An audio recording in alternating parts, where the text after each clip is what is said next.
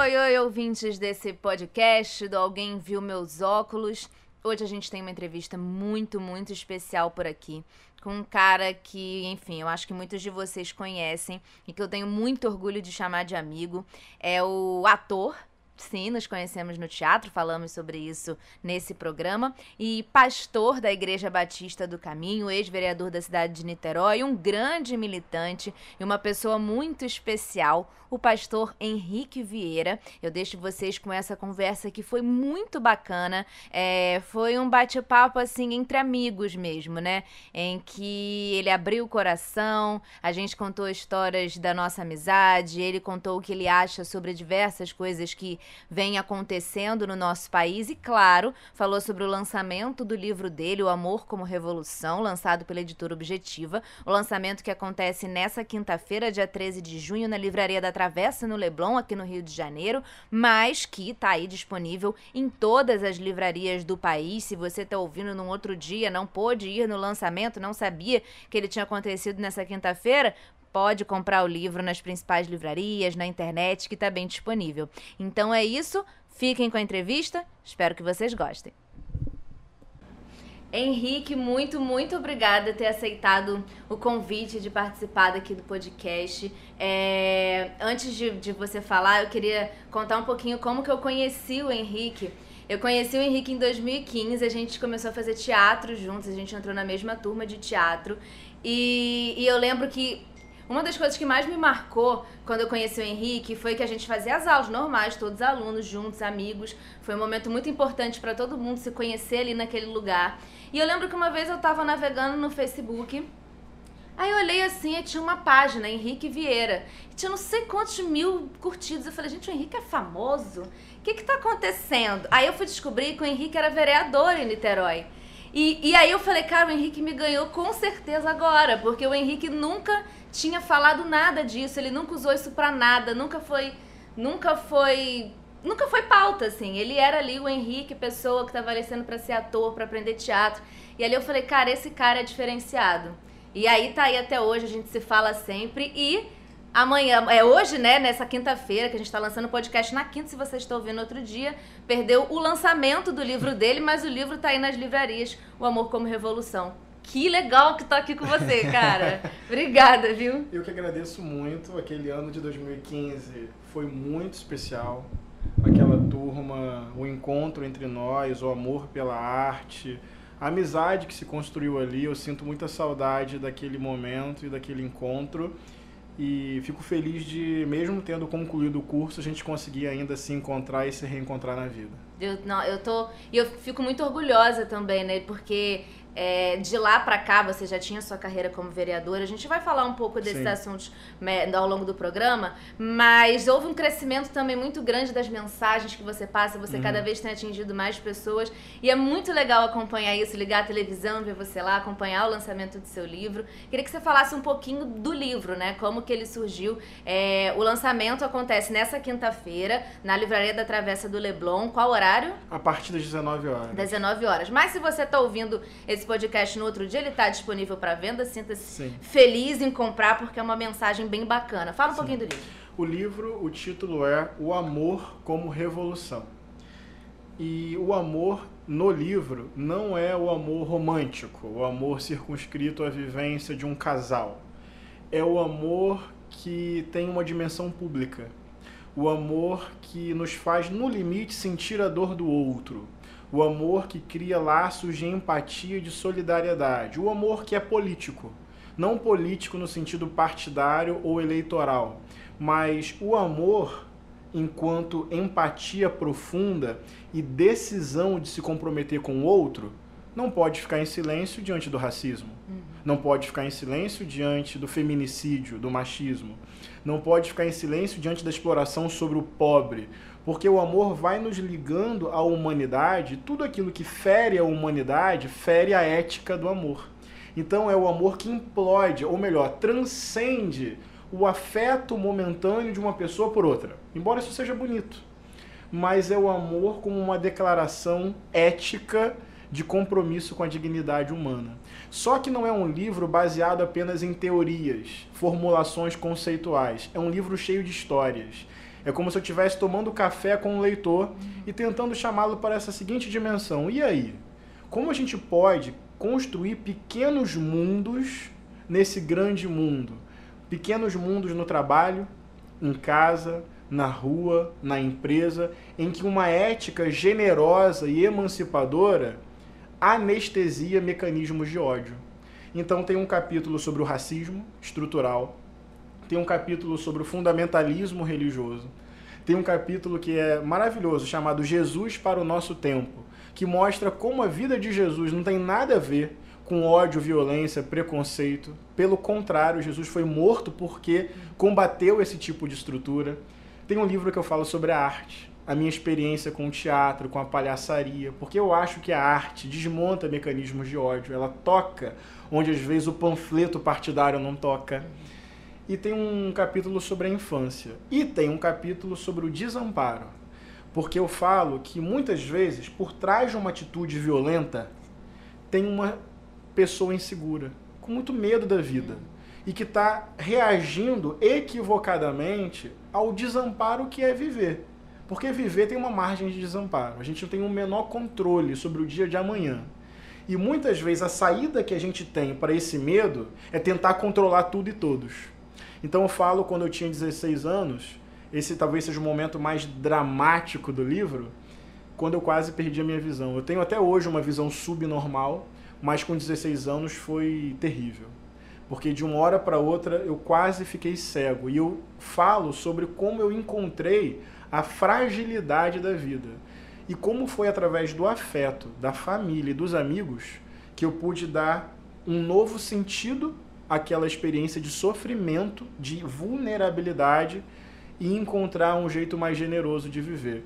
No limite, mostrar que o amor é uma atitude que transforma a gente e ao transformar a gente transforma o mundo. E você, acho que acabou que as pessoas sabem, mas acho que a gente não falou aqui, que você é o pastor Henrique Vieira, né? Que eu te chamo de Henrique, mas enfim, você é o pastor. E você tem, é, você teve uma infância na igreja, como Sim. é que foi essa sua, até virar pastor, como é que foi essa sua formação? Eu cresci na igreja.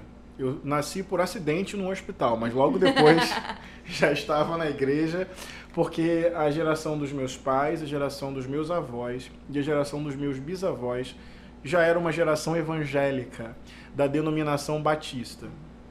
Então eu cresci no ambiente da igreja. E desde cedo a mensagem do evangelho, mais do que uma herança familiar, se tornou uma decisão minha. Eu me apaixonei pelas histórias do evangelho, pela vida de Jesus. Minha mãe conta que muito novinho, com 3, 4 aninhos, eu já fazia orações assim, uhum. super cheias de afeto. Papai do céu, que hoje o lanche seja gostoso. Uhum. Papai do céu, que eu, não, que eu não ganhe apenas meias e cuecas no meu aniversário, mas brinquedos. Mas isso mostra que eu encontrei em Deus uma relação de afeto. Uhum. Então, desde cedo na igreja, por conta desse contexto familiar, mas porque eu mesmo me vinculei à mensagem do Evangelho. Quando adolescente, comecei a ter umas crises de fé, porque, embora eu seja muito grato à minha igreja de origem, Manu, é uma igreja conservadora. Daí começam os meus conflitos. Porque eu começo a achar que a igreja não entendia muito a questão racial, a opressão sobre os negros, a injustiça social, a exploração sobre os pobres. E eu começo a me envolver com direitos humanos, com militância do movimento estudantil, vou fazer ciências sociais na UF e começa a entrar uma crise. Eu começo a achar a instituição, igreja, muito distante das demandas mais urgentes do mundo e da própria vida de Jesus. Isso gera uma certa crise com a igreja, uma certa crise com Deus, um momento de muita reinvenção. Vou para o seminário, estudo teologia, porque eu tinha, digamos assim, uma certa vocação para a palavra, para o ensino, a pregação do evangelho. E eu, aos 16 anos, decido que queria ser pastor. Sentia de Deus essa vocação. Mas não pastor no sentido dono de uma verdade ou topo de uma hierarquia. Pastorear, para mim, sempre teve a ver com duas coisas: cuidar de gente, caminhar com quem está sofrendo e pregar o evangelho, falar do amor de Deus. Daí eu, junto com um grupo de jovens, construo uma igreja, a Igreja Batista do Caminho, que era uma congregação, uma espécie de filial dessa igreja matriz. Uhum. Primeira Igreja Batista de Niterói. De 2009 a 2012 a gente foi uma congregação. 2012 a gente virou uma igreja autônoma, a igreja que eu pastoreio até hoje. É uma igreja itinerante que se reúne em Niterói e no Rio de Janeiro, não tem um templo, de 15 em 15 dias. Mas também tem um encontro de auto-organização das mulheres, em que elas constroem a teologia feminista, toda uma releitura da Bíblia a partir da experiência das mulheres, e agora tem um encontro de auto-organização dos homens, que a gente chamou de um novo homem é possível, desconstruindo a nossa masculinidade tóxica. Que é muito importante esse espaço para o homem falar, né? Para a gente falar, para a gente chorar, Uhum. para a gente reconhecer esse lugar estranho de opressor que a gente tem, porque a gente tem, porque eu sou em margem, em, em muitos aspectos, um opressor pela minha formação. É, e é um lugar de muita desconstrução, de muito arrependimento, de muitos conflitos, mas de reinvenção para a produção de uma masculinidade mais generosa. Tudo a partir da Bíblia, da vida de Jesus e da nossa fé em Deus. E você houve essa nova igreja, né? Essa que, que você pastoreia agora. E, e, de certa forma isso está ligado ao que se costuma chamar de militância. Uhum. E como que a sua igreja de origem, a sua família, enfim, de alguma forma é, precisou lidar com isso. Como que isso aconteceu? Porque Ah. sua formação tá ali, né? Obrigado pela pergunta. Tem a vida. Para a gente encontrar a nossa própria verdade, tem que haver abandono. Tem rupturas. Ninguém se reinventa só na base da conciliação e do conforto. Então é. Desculpa. Eu sou muito grato pela minha infância. Eu sou muito grato pela minha igreja de origem. Eu não falo com mágoa, mas eu não cabia mais ali dentro. Isso não é mérito ou demérito, é experiência. Então, assim, é evidente que muitos irmãos de fé hoje olham para mim como se eu fosse um desviado. Porque não entendem a singularidade da minha experiência. Isso tem até na família. No meu núcleo familiar especificamente, não. Porque, embora meu pai e minha mãe pensem diferente de mim em muitos aspectos, o vínculo do amor prevalece. Prevalece muito. A minha mãe não entende muitas coisas que eu prego, fica talvez até chocada, mas o amor sempre vence. Pode parecer uma palavra fácil, mas é verdade. A gente conta um com o outro. Tem uma relação mãe e filho muito bonita. Mas o que eu quero te dizer é que tem rompimento, tem ruptura. Essa minha caminhada não é uma caminhada só na base da conciliação. Eu vou abandonando estruturas que também me abandonam. Também não veem a minha caminhada como saudável. Mas eu fiz isso em comunhão, não me sinto sozinho na caminhada. Minha igreja é uma construção comunitária e coletiva. Eu não sou um pastor exótico, eu não gosto de ocupar esse lugar.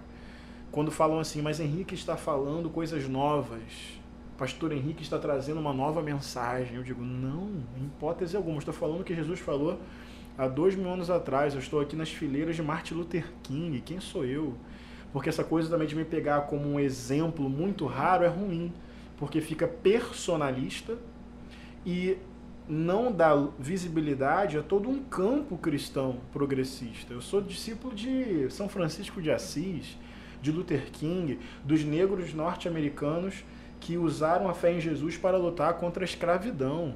Eu sou discípulo de Dom Helder Câmara, que enfrentou a ditadura. De Irmã Dorothy, que lá no Pará lutou junto aos povos da floresta. Todo mundo com fé em Jesus.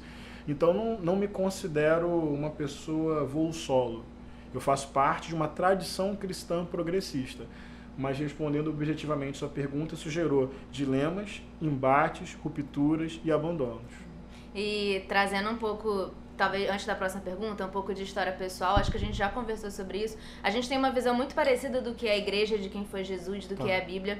E, e é uma visão que eu, que eu também recebi na minha casa. Minha mãe, ela foi criada dentro da igreja nessa época, na época em que houve as questões da teologia da libertação e, e, e Dom Helder Câmara e tudo mais. E ela era desse pensamento. Quando a gente foi pra Saquarema, a gente, eu passei a frequentar muito a igreja e minha mãe já não se sentia tão confortável, porque era muito mais conservador aquele ambiente. Entendi. E, e aí eu fui muito tempo, frequentei muito tempo, e em algum momento eu tive os mesmos questionamentos que você. Questionamentos que minha mãe, por mais que ela tivesse, ela não explicitava para que eu não me sentisse desconfortável, porque apesar de tudo, ela acreditava que era importante eu estar ali, conhecendo Deus, conhecendo Jesus e tudo mais. Os questionamentos vieram de mim. Uhum. E, e, depois, hoje em dia, a gente conversando, a gente é exato. E talvez acho que eu estou trazendo o meu exemplo, o exemplo da minha mãe, que talvez seja o exemplo de tantos outros cristãos, pessoas que foram criadas a partir conhecendo Jesus Cristo, que vem em você alguém que representa o que são os nossos pensamentos, assim, alguém que que no mundo que está tão confuso quando se trata da, da ideia de Deus, de quem foi Deus, de, de quem é Deus, de quem foi Jesus Cristo, tá, é, alguém que tem voz de falar aquilo que a gente está querendo dizer há muito tempo. Porque, para mim, eu acredito muito no, no, Jesus Cristo que você também acredita nessas ideias.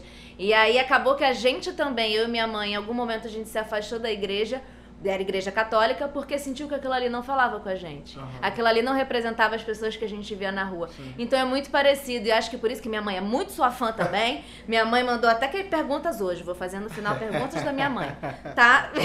Fique tranquilo. Pode virar um quadro. perguntas, perguntas da, da, minha mãe. mãe. Quem sabe fica aí a dica, querido ouvinte.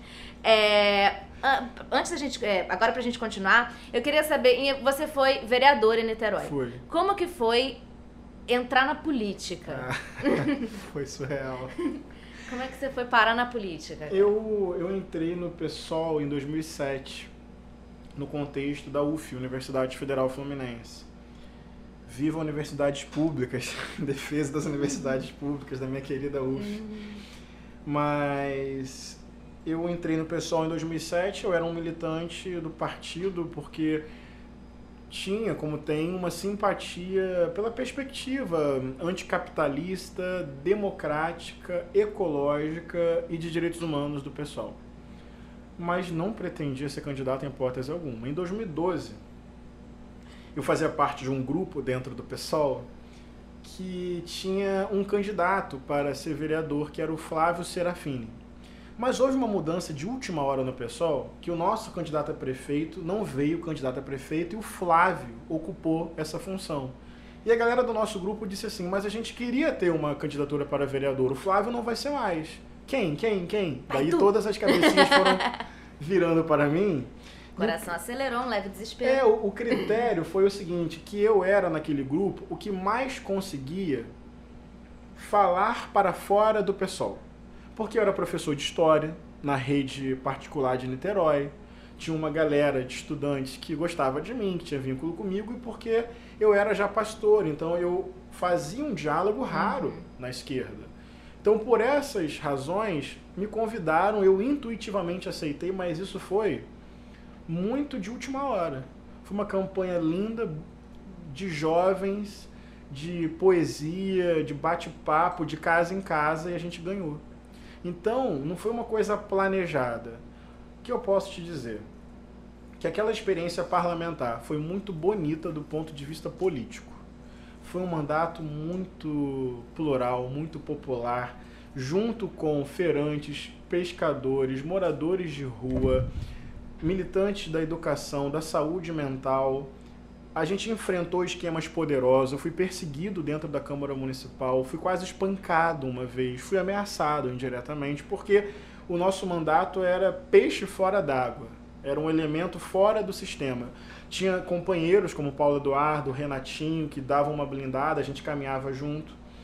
Em 2016 eu não queria me reeleger, já não queria continuar parlamentar, mas houve uma demanda coletiva e eu acabei sendo candidato a minha votação cresceu... O contexto cresceu, político já era totalmente diferente? O que explica a minha não reeleição. Uhum. Porque eu, em 2012, tive 2.800 votos. Em 2016, eu tive 3.500. A minha votação aumentou e eu fui um dos mais votados da cidade. Só que o PSOL tomou uma lavada porque foi no contexto do impeachment, uhum. que eu chamo de golpe. Sim.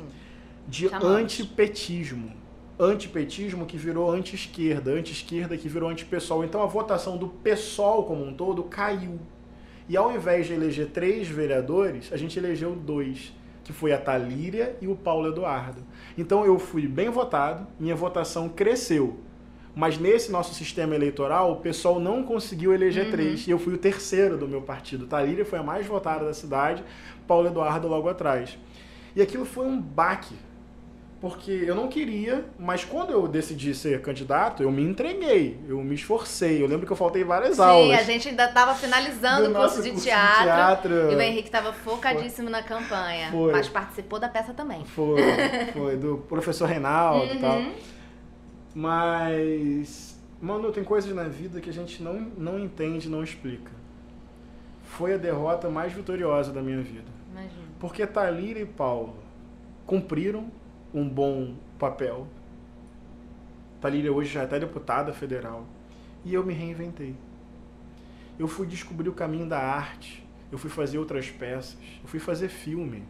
Eu afirmei mais esse lugar do pastor vinculado à democracia, aos direitos humanos. E fui percorrer o Brasil, fui trabalhar com Freixo. E depois veio o filme, depois minha vida mudou completamente. Então, o que era uma derrota Uhum. Acabou sendo uma libertação. E talvez com essa libertação de não estar preso a um mandato, você pode falar, levar sua mensagem muito mais muito longe, mais né? adiante. Foi exatamente o que você falou agora há pouco, digamos assim, ah, da visibilidade, que você e sua mãe começaram a acompanhar as minhas mensagens. Isso não aconteceria. Uhum. Não aconteceria se eu tivesse ganhado. Você seria 2016. estigmatizado pelo fato de ser vereador. Um vereador. Como muita gente até hoje Sim. estigmatiza por ser pastor. É isso. Né? É, é, eu não nego da onde eu venho. Eu me orgulho do mandato que eu fiz, que nós fizemos, que ele foi muito bonito, muito coletivo, muito plural. Mas tem coisas na vida que você só entende depois. Não era para ter ganhado, porque isso me fez reinventar a minha agenda, me afirmar como um pastor progressista, experimentar mais a arte, escrever livro, fazer filme, produzir peça. Então, foi melhor. Talvez um dia eu volte. Não Uhum. E por isso agora. você decidiu não assumir a vaga que ficou lá quando a Thalíria Ah, assumiu. É verdade, a Thalíria ganhou para a federal, podia voltar a ser vereador. É. Eu tinha esse direito, digamos assim, eu era Uhum. o primeiro suplente. Daí eu fiz uma carta renunciando ao cargo, agradecendo aos eleitores o voto de confiança em mim, mas dizendo que eu me sentia mais realizado pessoalmente e mais potente politicamente fazendo o que eu faço hoje. E você acha que essa atualmente é a sua missão? Isso Atualmente que você faz? É. a sua, É. Você está cumprindo a missão que você acredita ser a sua Sim. nesse momento. Um pastor artista. Bacana.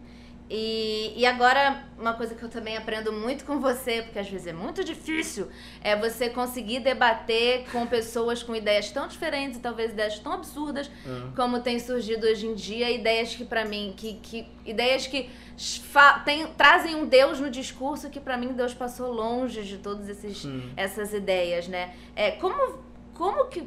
Tem uma dica, galera, pra como a gente consegue conversar e como a gente consegue debater de- com essas pessoas que usam religião, usam a ideia da religião, usam uma ideia que seria de salvação e de muita coisa positiva, pra falar tantas atrocidades ou até fazer essas atrocidades. Uhum. É... Enfim. É, O que você trouxe do seu livro fala um pouco dessa coisa de que muitas dessas pessoas têm toda uma história, carregam uma história por trás, que, que de alguma forma levaram a ser como elas são, né? E isso eu tento pensar muito, assim. Isso me, aliás, isso me ajuda muito até hoje, tentar entender a história do outro antes de começar a atacar pedra. Porque às vezes dá uma vontade, não vou Dá, negar. claro. Então, como é como que você faz pra você conseguir manter porque quando a gente olha tá toda uma serenidade. Talvez por dentro esteja desesperado, não sei, mas por fora tem toda uma serenidade. Como fazer isso? Tá, é o seguinte. Primeiro, eu acho que a palavra-chave é discernimento. Vou sempre usar Jesus como exemplo. Você pega o evangelho, tem momentos que Jesus vai para cima. Ele chama os religiosos hipócritas de raça de víboras, bando de hipócrita. Por quê? Tem horas, por isso que é necessário discernir o momento. Não tem uma receita, é buscar a leitura correta, a sabedoria. Tem momentos, Manu, que é preciso impostar a voz e dizer: você é um coronel da fé, você é um empresário da religião, você é um corrupto que oprime o povo, você é um fascista que tem ódio no coração e desapego à humanidade. Tem horas que exigem de nós esse ímpeto, sem ingenuidade, firmeza, dureza, acidez, para denunciar estruturas de opressão e morte. Dito isso, é preciso discernir a hora de fazer, o quando fazer e com quem fazer. Porque senão você generaliza e perde capacidade de entender e contextualizar as pessoas e promover um diálogo efetivo sobre a vida e sobre a realidade. Não sei se eu me fiz entender. Tem horas que a dureza é necessária, tem horas que não, mesmo diante de falas absurdas.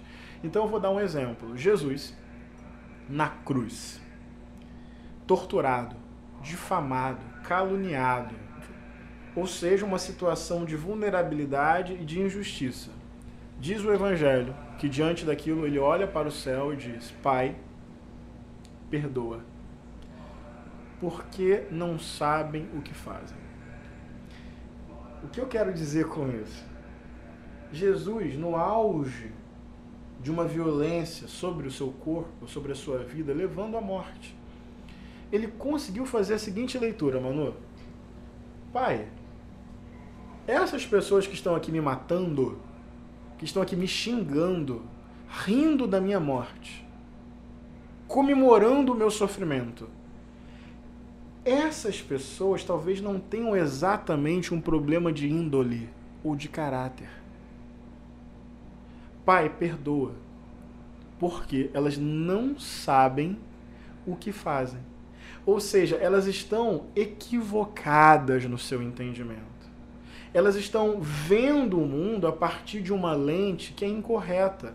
Elas acham que estão fazendo certo. Me fiz entender? Completamente. Então, o que eu quero chamar a atenção é que a gente não pode olhar para todo mundo que tem uma fala que nos agride e achar assim, é um fascistoide mal intencionado, mau caráter. Calma. Quantas questões existem ali? Como essa pessoa aprendeu a ver o mundo? Qual é a lente que ela usa para enxergar a realidade? Eu acho que isso nos ajuda. Uhum a respirar fundo, dar tempo ao tempo, não rotular antecipadamente a pessoa e inviabilizar uma conversa. Que vai mostrar que ali tem uma pessoa com medo, uma pessoa insegura, uma pessoa tentando dar resposta uhum. para a vida. Então, eu acho que o segredo é o discernimento. Tem horas que não. Eu já tive embate na Câmara Municipal que não tinha nada de doçura em mim, só vendo no YouTube. Parti para cima. Mas eu preciso ter um cuidado para que esse partir para cima não seja um automático. Uhum. E a pessoa tem uma fala homofóbica, vou para cima. A pessoa tem uma. Calma. Não é abrir mão de um princípio, mas é contextualizar a pessoa e tentar estabelecer uma escuta verdadeira e assim um diálogo frutífero. E por fim, estou me empolgando? Pode falar à vontade. Quando Jesus fala assim, para amar os inimigos, eu verdadeiramente acho que Jesus não pediu para a gente gostar deles. Uhum. Isso tem a ver com o livro. Daí assim, Henrique, isso não faz muito sentido. Como assim Jesus pediu para amar os inimigos, mas não para gostar deles? Porque eu acho que Jesus não é babaca. Ele não pediu para você morrer por carinho, de carinho e afeto, por aquele que te agride, te oprime, te maltrata. É o teu inimigo na política, na vida. Não é para você ter uma afeição espontânea, um carinho, ai que desejo abraçar aquele fascista. Não é isso. É porque o amor aqui não é um sentimento. Porque Jesus não pediria para a gente forçar falsa e superficialmente um sentimento. O amor aqui é uma atitude. Por que é possível amar o inimigo sem gostar dele? Porque eu posso sentir raiva, eu posso sentir ódio, eu posso sentir repulsa e eu posso decidir não desumanizar quem me desumaniza, não violentar quem me violenta. Aí está o amor, não como sentimento de afeição, mas como decisão de não monstrificar aquele que deseja me matar, mas no limite ver um ser humano e dizer eu abro mão de violentá-lo apesar do seu discurso me violentar. Eu te odeio, mas em amor preservo sua integridade física e emocional e não revido, não me vingo, porque vingança não é justiça. E isso faz, não só preserva talvez um, uma relação ou preserva a vida do outro e, e, e o pensamento, enfim, preserva o outro, como você preserva a si mesmo. Porque eu acho que quando você começa a tentar, mesmo diante de, de algumas atrocidades que você possa escutar, tenta se colocar no lugar do outro, entender aquele contexto, você passa a não sentir mais tanto ódio e passa a não. Eu, eu pelo menos sim, sim. eu percebo um pouco isso comigo, assim. Que em algum momento, quando eu, eu tentei virar essa chavinha, e, né, porque realmente ano passado no período da eleição, chegou um momento que eu falei, não dá mais. Sim. E aí, quando você começa a se colocar no lugar de cada uma daquelas pessoas e toda uma vida que levou até aquilo ali, eu passei a não sentir mais raiva. Eu passei a não sentir mais ódio. Isso fez muito melhor para mim do que para eles. É isso, isso, foi um bem para mim, Perfeito, sabe? E, e sei lá, é, é, um exercício, porque não é fácil. Nem um pouco. Quando, como você falou, quando estão te agredindo. Então, é. tem falas que agredem você pessoalmente, às vezes vem de pessoas muito próximas. Sim. Isso dói. Hum. Mas quando você conhece a pessoa e se coloca naquele lugar e tenta minimamente entender a vida que ele teve, que é diferente da sua, melhora um pouco as coisas. Mais para você do que para ele, mas Sim. melhora né? Eu, enfim, eu, acho que funciona comigo, talvez funcione com mais gente. É, você não tá mais na política, mas ser uma pessoa que defende direitos humanos e defende a igualdade, fala sobre racismo, sobre machismo e sobre todas as coisas que você fala, você, enfim, é um militante. Sou. E a militância, ela também tem um lado negativo. A militância traz ameaças, enfim, traz pessoas que falam algumas coisas um pouco complicadas. Você tem medo de alguma coisa? Relacionada à sua atividade, ao que você faz? Tenho, tenho. É, eu não me considero assim uma pessoa tomada pelo medo, não no que diz respeito a isso. É, então, eu tenho momentos de medo. Ano passado, fiquei muito uhum. preocupado na época da eleição, da vitória do Bolsonaro. É, mas eu tenho medo. Eu sei que nós vivemos num país violento. Eu sei que, como homem negro, isso gera, apesar de não ter o tom mais preto, porque no Brasil também tem uhum. isso, né? Quanto mais preta a pele, maior a incidência do racismo. Mas eu me reivindico negro porque uma das sutilezas do racismo é criar o moreno, né? Uhum. O moreno é negro. Aí você, só que a gente não, não se percebe negro nesse imaginário racista. Ser negro foi uma descoberta, não veio com naturalidade. Eu tive que entender isso. Que se eu tivesse nascido no século XIX, eu teria sido escravo. Uhum. Sem dúvida. É mas ah, militantes de direitos humanos também tem uma vulnerabilidade, mas jornalistas né, uhum. investigativos com independência, pessoas que lutam pela pauta ambiental. O Brasil é um país muito perigoso para quem faz Nosso o óbvio. estado, particularmente, o, o Rio de Janeiro. Rio é uma... A gente vai só aumentando o grau, tudo ruim, né? Às, vezes, às vezes eu acho que o Rio de Janeiro é, é negativamente privilegiado, uhum. porque estruturas de poder relacionadas ao Estado, relacionadas à milícia, relacionadas a controle territorial. Eu sinto medo. Eu não sou paralisado, mas eu, eu, eu, sou, eu tenho medo, sim, às vezes. E vamos trazer um pouco mais de leveza. Oba. Que bom, né, galera? Porque já estava ficando complicado. É, fala um pouquinho pra gente da sua carreira de ator. Você começou a atuar quando a gente entrou no curso de teatro, foi ali que você conheceu isso? Dois meses antes, porque eu fiz um curso de palhaçaria. Em 2015? 2015, em janeiro, na uhum. CAL, Casa das Artes das Laranjeiras. Foi muito despretensiosamente, só queria ocupar tempo livre das férias. E fui fazer CAL e foi amor à primeira vista. Ali foi a arte do palhaço, mas eu rapidamente entendi que eu amava a arte e quem me levou foi um amigo chamado Estevam, que fazia o curso de teatro lá em Niterói. Uhum. E eu saí tão apaixonado pelo curso que eu precisava continuar alimentando aquela paixão. Então eu, eu saio do curso querendo fazer alguma coisa, o Estevão diz, vamos lá, faça o, o curso. E aí acho que em fevereiro ou março, foi, foi. início do, do ano, eu entro ali. Então ali começa a minha paixão pelo teatro mesmo. Daí tem aquele ciclo de peças do nosso próprio processo uhum. de formação. Depois eu vou fazer um curso mais profundo de palhaçaria, que é Aristoclautas, aqui no Rio de Janeiro, na Glória, que é um ano e meio de uma pesquisa mais aprofundada, que você constrói mesmo, você cria o seu palhaço a partir de toda uma pesquisa. De você de mesmo. De você, porque o palhaço, essa é a magia, ele não é um personagem, ele é você livre. É você aceitando e até mesmo elogiando o seu próprio ridículo. É você acariciando as suas fraquezas. E aí nasce o palhaço. É, aí fui fazer caiu um filme no meu colo, que é o Marighella, do Wagner Moura, que foi minha primeira experiência no cinema.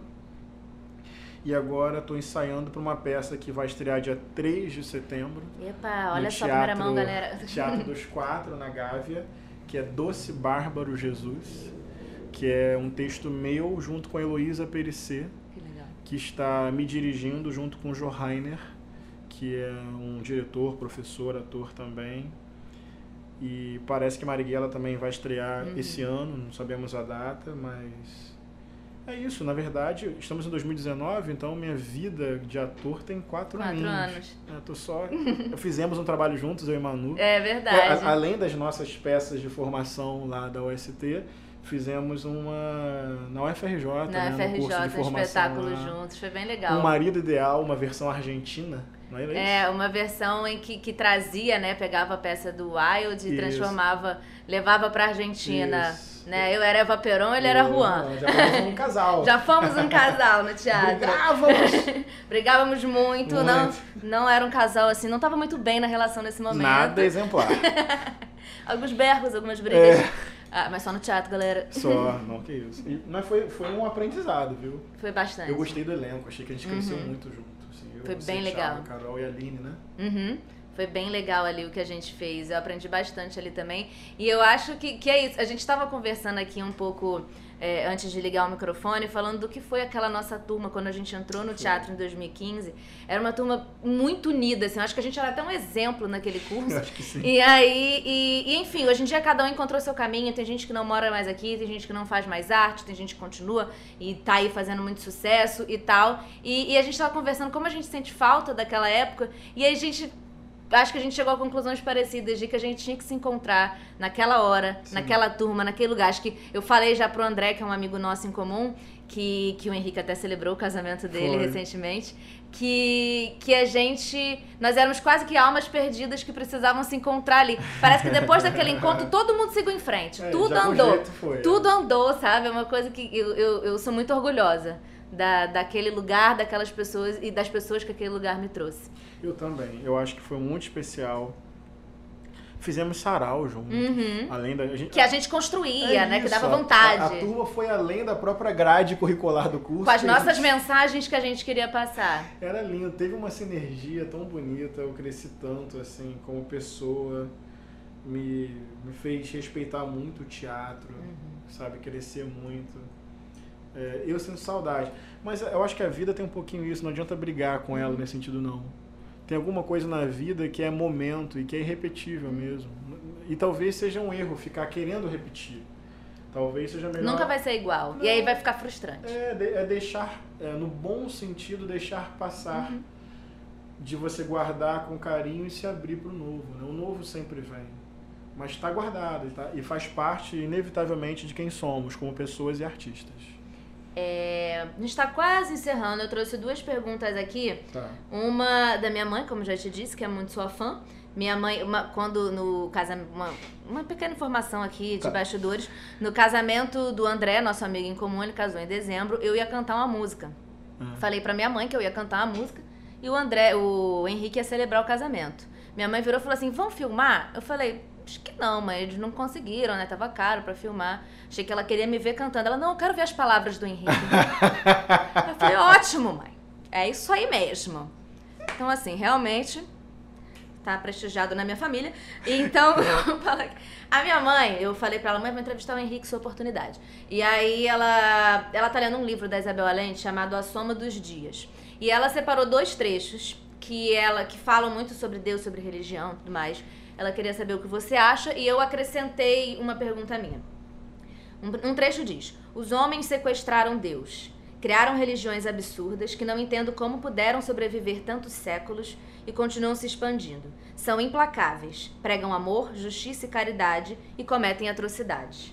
Os senhores muito importantes que propagam essas religiões julgam, castigam, franzem o senho diante da alegria, do prazer, da curiosidade, da imaginação. E um outro trecho diz: Os deuses do patriarcado definitivamente não nos convêm.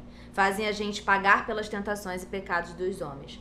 E aí eu te digo, o que, que você acha, né? Como você visualiza essas ideias todas, o que você concorda, o que discorda, até porque essa ideia de, de que os senhores franzem o senho diante da alegria, do prazer, da curiosidade, da imaginação, acho que tem muito a ver com o papo que a gente está batendo. E aí vem uma pergunta minha, como você vê principalmente o papel das religiões, e principalmente das religiões cristãs, com o machismo? Sim. É, eu concordo com a afirmação do texto da Isabel Isabel Allende. É, é, esse sequestro de Deus, da imagem de Deus, e numa retórica muito ilusória, porque você prega o amor, você prega a justiça, ou seja, esses valores estão no texto, estão no discurso, mas isso parece quase um escudo uma blindagem para não viver isso de verdade. Uhum. Essa é a sacada talvez mais perversa. É você usar tanto um conceito a ponto de esvaziá-lo e de esse excessivo uso legitimar a não prática. Uhum. Então é a ilusão perfeita. Infelizmente, em boa parte do tempo, o cristianismo foi mais isso do que qualquer outra coisa. Não exclusivamente, porque, como eu falei no início da conversa, é tão importante dar visibilidade às experiências, no meu caso, cristãs, generosas, solidárias, humanistas. Mas do ponto de vista institucional, o que dizer da escravidão, uhum. da dizimação dos povos indígenas, da conivência com os sistemas de morte, do apoio a ditaduras, da exclusão de pessoas, das fogueiras da Inquisição. Acho que é isso que a Isabel está relatando: o sequestro de uma potência e a sutileza de um truque. Todos nós aqui amamos o próximo. Uhum. Mas saímos do culto dizendo bandido bom é bandido morto, os negros estão fazendo vitimismo, o lugar da mulher é na cozinha, LGBTs são promíscuos, os índios querem privilégio. Mas nós amamos o Senhor. Tem uma imagem que é muito curiosa, que eu sempre uso, na parede da Casa Grande, símbolo da aristocracia escravocrata do Brasil colonial, certamente tinha uma cruz e em cima da mesa uma Bíblia aberta. Uhum. Ou seja, no símbolo de um modelo de poder e de morte, tinha ali a cruz e a Bíblia. Ou seja, é o sequestro. É a descaracterização completa da mensagem do Evangelho. Tem um texto que Jesus diz que o Espírito de Deus é como o vento, não sabemos de onde vem, não sabemos para onde vai, portanto, Deus é indomesticável. Deus é incontrolável, Deus é indefinível, Deus não cabe nas nossas estruturas nem nas nossas doutrinas. Eu posso tatear o sagrado, eu não posso controlar. Eu posso sentir Deus como eu sinto o vento, mas eu não posso dizer onde começa nem controlar o seu destino. Mas eu concordo que muitas vezes a religião vira máquina doutrinária e não uma declaração humilde de amor a Deus, como mistério de amor. Deus é um mistério de amor. existe um machismo epistemológico no cristianismo. Como assim epistemológico? Está mais do que nas práticas, está na forma de conceber o mundo, está no pressuposto. Antes de estar na ação, está no olhar, está na forma de pensar. Né? Eu não me sinto com a maior autoridade para falar sobre isso por uma questão óbvia. Eu sou homem, mas eu reconheço que pelo menos o cristianismo está muito centrado na figura do pater, uhum. do poder masculino, da forma de pensar o mundo a partir de parâmetros machistas. Isso está na leitura bíblica, isso está na configuração das famílias, isso está na organização das igrejas, na representatividade de mulheres nos espaços de poder está em tudo quanto é canto, isso está legitimando violências uhum. múltiplas todos os dias. Por isso que eu falo com certo orgulho que Na minha comunidade de fé, as mulheres estão se auto-organizando e corrigindo as estruturas eclesiásticas e de pensamento machistas que nos atravessam. E não há outro caminho. Eu costumo dizer que o feminismo é vento do Espírito Santo, é sinal de Deus, é grito de Deus. Assim como toda luta por emancipação humana, eu vejo como Deus querendo recriar a gente, restaurar a gente, livrar a gente das amarras da opressão para que a vida seja mais bonita para todas as pessoas. É, e você acha que as igrejas e os discursos mais, mais conservadores têm relação direta com a eleição, com as últimas eleições? Você acha que os discursos proferidos em determinadas igrejas têm relação com, tanto no governo no, no poder executivo quanto no poder legislativo, a grande quantidade de conservadores que usam a palavra de Deus para ah, legitimar. Sim, Todo esse tempo, é, é houve, eu, eu não frequento mais a igreja, principalmente a igreja evangélica, sim, nunca sim. frequentei, frequentava a católica. Mas me parece muito que ah, que um discurso de muitos anos agora trouxe uma coisa ao poder. Você acha que a igreja teve papel relevante nas últimas eleições, teve, por exemplo? Teve sim, não dá para dizer que não. Eu, eu costumo dizer o seguinte, que o conservadorismo no Brasil ele não depende da igreja evangélica. O Brasil é um país fundado numa colônia escravocrata patriarcal. Ou seja, essas violências existem há muito tempo, elas são históricas e estruturantes. Mas dá para dizer sim que existe um segmento evangélico que é muito perigoso, que tem projeto de poder, que tem inserção na grande mídia, que tem rede de televisão, que tem bancada no Congresso. E que se não criou esse discurso, está legitimando, é isso, pelo menos, de é quem isso. pensa. Né? Legitimando, potencializando e ainda dando uma justificativa religiosa como se fosse vontade de Deus. Então é grave, é perverso, é ácido é destrutivo e é poderoso, porque mexe com o que há de mais profundo nas pessoas. A dimensão religiosa não é Eu acho coisa. que o mais, o mais perverso realmente é que ele atinge pessoas que muitas vezes estão precisando de ajuda, estão precisando sim. de uma palavra, estão passando por alguma situação sim. e são essas pessoas são essas pessoas que chegam ali com, com esse discurso. Então, Isso. fica difícil às vezes você combater, né? Sim, é bem perverso mesmo. É, eu, eu, eu tenho feito um esforço, por exemplo, semana passada eu estive na periferia de Fortaleza pregando numa igreja pentecostal, que é progressista. Eles estavam lá discutindo racismo, LGBTfobia, patriarcado. Então, o que eu quero dizer? Apesar de ter uma preponderância conservadora perigosa, acho que o ideal é não generalizar. Uhum entender que tem nuances, tem disputas, tem, temos que conversar com as pessoas, não ficar só reproduzindo ah, o evangélico, porque isso não vai ajudar a gente a entender a complexidade da experiência, a pluralidade da experiência evangélica e, e tentar chegar nas pessoas para poder construir um caminho mais generoso e vencer o discurso dos coronéis da fé. Por fim, uma outra pergunta, esta quem fez foi Sandro, meu namorado, seu amigo também. É, ele, ele percebeu, ele. Não sei se vocês já chegaram a conversar sobre isso ou quanto. Você falou no começo do, dessa, dessa conversa um pouco que ele quer saber o quanto de influência existe de Martin Luther King, não só na sua, na, nas suas ideias, mas no seu próprio jeito de falar e de discursar. Porque ele vê, ele fez toda uma análise semiótica, toda uma análise, ele percebe, ele acha que tem muita semelhança. Assim, quanto de inspiração você tem, o quanto que, direto ou indiretamente, ele influencia não só no, no, no conteúdo, mas também na sua forma de se expressar.